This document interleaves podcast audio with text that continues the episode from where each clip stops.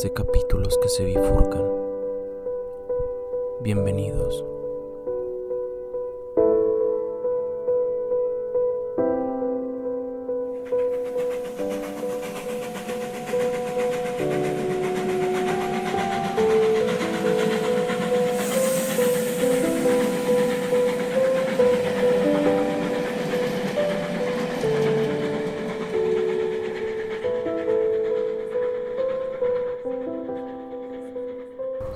Tan difícil que la ley moral dirija efectivamente nuestras vidas? ¿Por qué, entre las numerosas razones que condicionan la conducta, las razones éticas cuentan tan poco? Hay una respuesta sencilla y rápida a estas preguntas y es la siguiente. No basta conocer el bien, hay que desearlo. No basta conocer el mal, hay que despreciarlo. Si la respuesta no es equivocada, de ello se deduce que el deseo y el desprecio, el gusto y el disgusto son tan esenciales para la formación de la personalidad moral como lo es la destreza en el razonamiento. Este libro parte de la hipótesis de que no hay razón práctica sin sentimiento. Nadie que no sea ajeno a la psicología o a las neurociencias discute ya esta tesis. Todas las ciencias sociales parten hoy del supuesto, exagerándolo a veces, de que somos seres emotivos y no solo seres racionales. De la mano de tal supuesto, lo que me propongo hacer aquí es analizar cuál es el lugar de las emociones en la ética. Las emociones son los móviles de la acción, pero también pueden paralizarla. Hay emociones que nos incitan a actuar, otras que nos llevan a escondernos o a huir de la realidad. Todas las emociones pueden ser útiles y contribuir al bienestar de la persona que las experimenta, para lo cual hay que conocerlas y aprender a gobernarlas. Es posible hacerlo, porque las emociones, al igual que otras tantas expresiones humanas, se construyen socialmente. Es el contexto social el que enseña a tener vergüenza o no tenerla, el que sienta las bases de la confianza, el que indica qué hay que temer o en qué hay que confiar, el que propicia o distrae de la compasión. Cambiamos de mentalidad o de opinión porque han cambiado también nuestros sentimientos. Así se explica el progreso hacia la no discriminación de todos aquellos que, porque eran vistos como diferentes, provocaron durante mucho tiempo disgusto y rechazo. El gobierno de las emociones es el cometido de la ética. Fue visto así desde antiguo, desde que los griegos y en especial Aristóteles entendieron que la ética consistía en la formación del carácter humano y que el gobierno de las ciudades requería buenas leyes, pero también buenas dosis de elocuencia y persuasión para que las leyes se aplicaran correctamente una perspectiva que conectaba la ética con la educación más que con una lista de los preceptos, normas o deberes que habían que cumplir. Los deberes y los derechos vinieron luego, con la modernidad y el individualismo, que los primeros derechos y libertades trajeron consigo. Los griegos no hablaban de deberes, sino de virtudes, o del conjunto de cualidades que debían adquirir la persona para lograr la excelencia. No especularon mucho sobre el fundamento de la ética, ni perdieron demasiado el tiempo en preguntarse por qué hay que ser moral, qué actitudes eran más favorables para convivir en la ciudad y cuáles contribuían a entorpecer la vida en común. Un punto de vista que no ponían en duda que el alma tuviera sentimientos y que estos no siempre ordenados debían ser administrados por la facultad racional, administrarlos y gobernarlos, pero no suprimirlos, ya que a fin de cuentas el carácter, el etos o la manera de ser de la persona se traducía en una serie de disposiciones o actitudes que, para ser efectivas, debían seguir teniendo un componente afectivo o emotivo. La educación moral, la paideia, iba destinada a ser de cada uno un ser justo, prudente, magnánimo, temperante, valiente, es decir, una persona habituada a reaccionar ante las distintas situaciones en que podía encontrarse, poniendo de manifiesto su capacidad para la justicia, la prudencia, la generosidad o la valentía, sintiendo, por tanto, todos estos valores como algo propio, incorporado a su manera de ser. El gobierno de las emociones trata de algunos filósofos, antiguos, modernos y posmodernos, que han visto la ética desde esa perspectiva e intentan explicar por qué es necesario que la entendamos así. Desde hace unos años, acuciado por el desarrollo de la psicología, el lenguaje de las emociones se ha impuesto en todos los campos para poner de relieve que lo emotivo ha sido un aspecto incomprensiblemente ignorado o preterido por las ciencias sociales y humanas. Puede que las más culpables del error sea la filosofía misma, que incluso en la antigüedad, cuando la ética olvidaba menos el componente sentimental de la conducta, a los sentimientos los llamó pasiones, subrayando con ello el carácter pasivo de los mismos y el hecho de que la persona los padecía como algo inevitable y con frecuencia molesto y perjudicial. La vergüenza, la ira, el miedo son sentimientos que nos sobrevienen y o bien nos impiden actuar o nos llevan a hacerlo de forma equivocada e irracional. De ahí que la ética se fuera entendiendo más y más como el dominio y la erradicación de las pasiones, y la sabiduría práctica como el conocimiento que conseguía reprimirlas e intentaba eliminarlas. El cristianismo primero y el racionalismo que culmina en la filosofía de Immanuel Kant. Después contribuyeron a difundir esa concepción excesivamente racionalista de la ética. El discurso actual sobre las emociones pretende corregir esa tendencia y distanciarse del racionalismo hegemónico. La moralidad no se reduce solo a una especie de clasificación de las acciones como buenas o malas, correctas o incorrectas, de acuerdo con unas normas aprendidas, sino que es también una sensibilidad, de acuerdo con la cual uno siente atracción hacia lo que está bien y repulsión hacia lo que está mal no es solo un conocimiento de lo que se debe hacer, de lo que está permitido, prohibido, sino también un conocimiento de lo que es bueno sentir. También la ética es una inteligencia emocional. Llevar la vida correcta, conducirse bien en la vida, saber discernir, significa no solo tener un intelecto bien amueblado, sino sentir las emociones adecuadas en cada caso. Entre otras cosas, porque si el sentimiento falta, la norma o el deber se muestran como algo externo a la persona, vinculado a una obligación, pero no como algo interiorizado o íntimamente aceptado como bueno o justo. La persona equitativa no es la que paga impuestos para evitar la inspección de Hacienda y la multa que le caerá si no desembolsa lo debido, sino la que se identifica con el imperativo moral de que es bueno redistribuir la riqueza. La coacción de la norma y la amenaza de sanción en caso de incumplimiento ayudan y contribuyen a la formación moral, pero no consiguen una formación íntegra y duradera. El individuo tiende a escapar de la norma si no la ha convertido en parte de sí mismo, si no llega a habituarse a ella, porque lo siente como la norma adecuada. Para algunos filósofos las emociones no solo son algo que nos ocurre, sin provocarlo ni quererlo, sino que pueden acabar siendo parte esencial del carácter moral. De esta forma, la ética o la moral deben entenderse no solo como la realización de unas cuantas acciones buenas, sino como la formación de un alma sensible. En palabras de Hutchinson, aquello que se siente como bueno constituye un deber. Quien carece de un alma sensible es incapaz de conocer deber alguno. Una persona con carácter o sensibilidad moral reacciona efectivamente a las inmoralidades y la vulneración de las reglas morales básicas siente indignación, vergüenza o rabia ante lo ocurrido en los campos de exterminio, los horrores de las guerras, las torturas de las cárceles, las hambrunas, la corrupción que corroe las instituciones políticas y a quienes la administran. Esta reacción afectiva es necesaria para orientar la conducta en contra de lo que se proclama como inaceptable e injusto. El que carece de afecciones morales es apático, no se apasiona por aquello en lo que dice creer Nada le motiva ni le moraliza porque vive desmoralizado. Dicho de otra forma, carece de moral en el sentido de entusiasmarse por lo que merece la pena. Vive en la indiferencia porque no ha hecho suya, no ha incorporado a su manera de ser la diferencia que existe entre el bien y el mal. Resaltar el papel de las emociones en la ética es un modo, quizás el único, de abordar el poco tratado problema de la motivación moral, un problema que la filosofía racionalista más bien elude porque nunca ha sabido dar respuesta a una pregunta secular. ¿Por qué el conocimiento del bien no nos hace buenas personas? ¿Y qué son las emociones o los sentimientos las que proporcionan la base necesaria al conocimiento del bien y del mal para que el ser humano se movilice y actúe en consecuencia con ello? Lo decía ya Platón en la República al preguntarse por qué hay que rechazar la tiranía y respondía más o menos esto. Lo rechazamos porque tememos la inseguridad en que vive el tirano y porque nos repugna participar en un sistema en el que se ejerce una relación tiránica.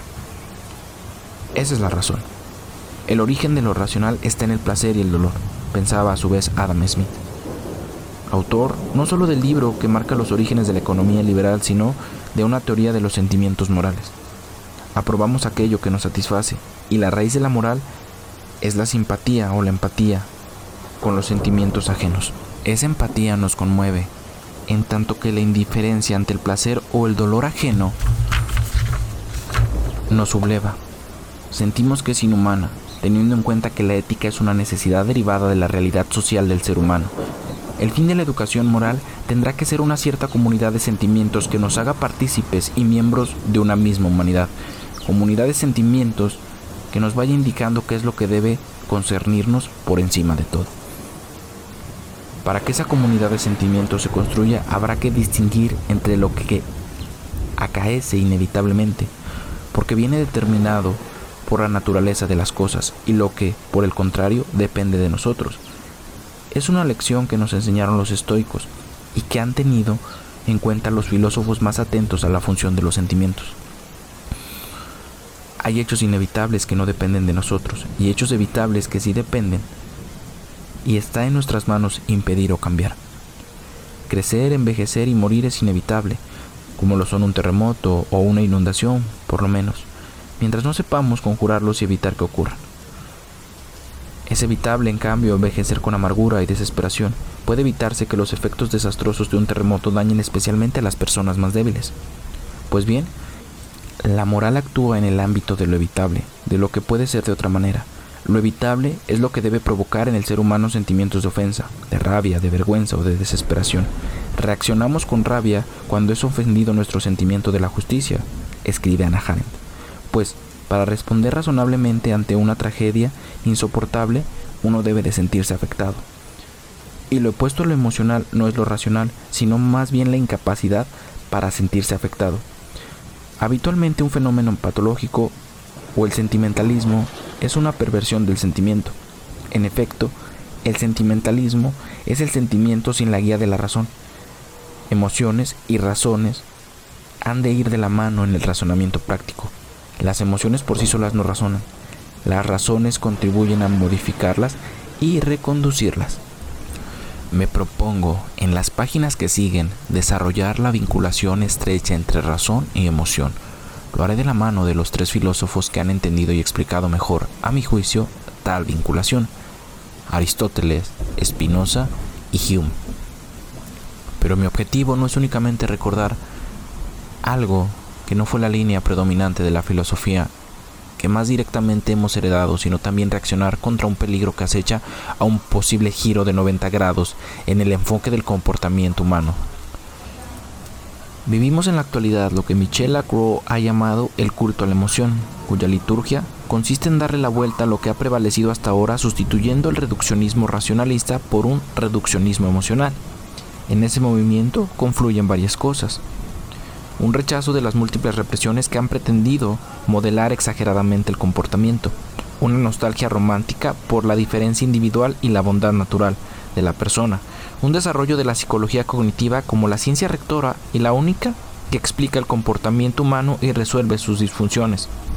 Cualquiera de los ámbitos de la actuación humana, sea el trabajo, la política, el ocio o la educación, tiende a ser abordado desde esa perspectiva exclusivamente emocional.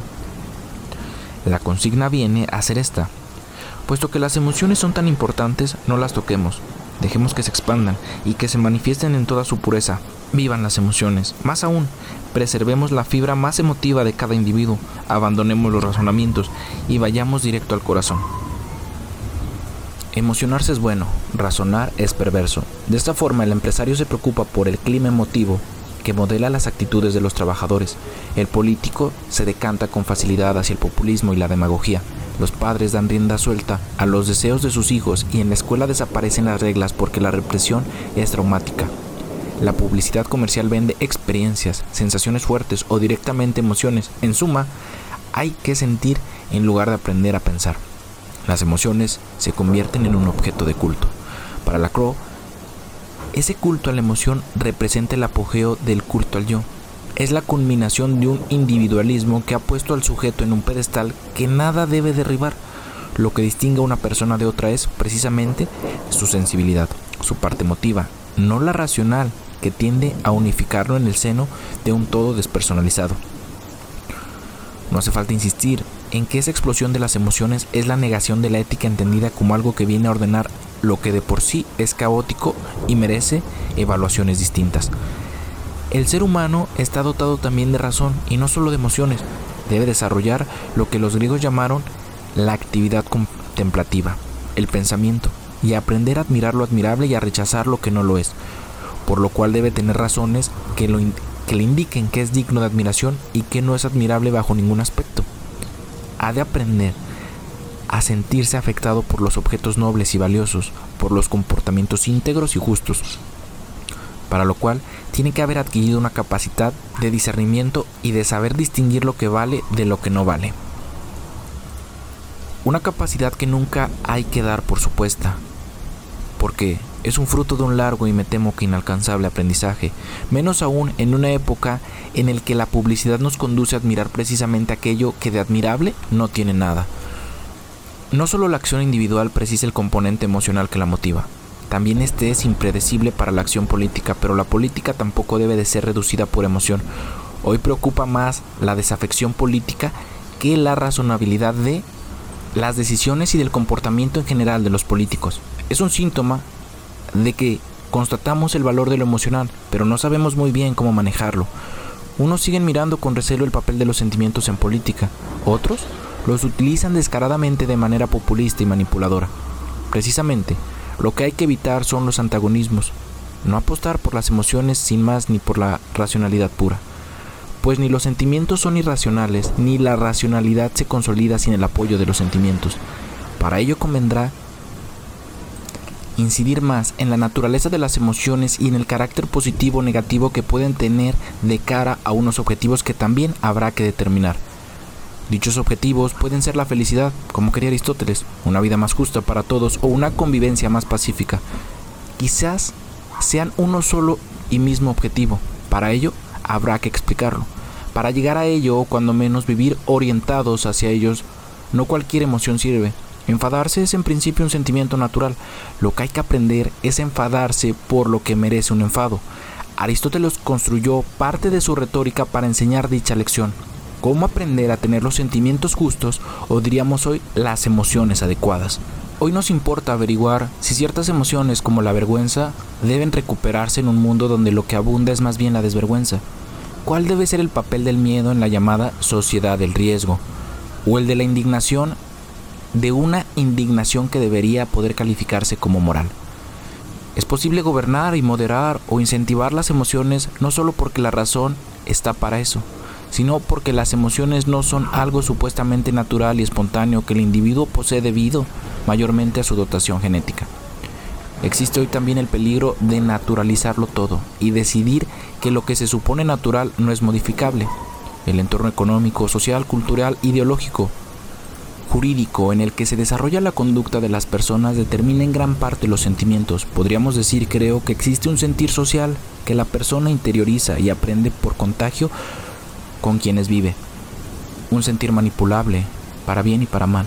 Lo que es peligroso, un riesgo en el siglo XXI, no lo fue en otros momentos de la historia.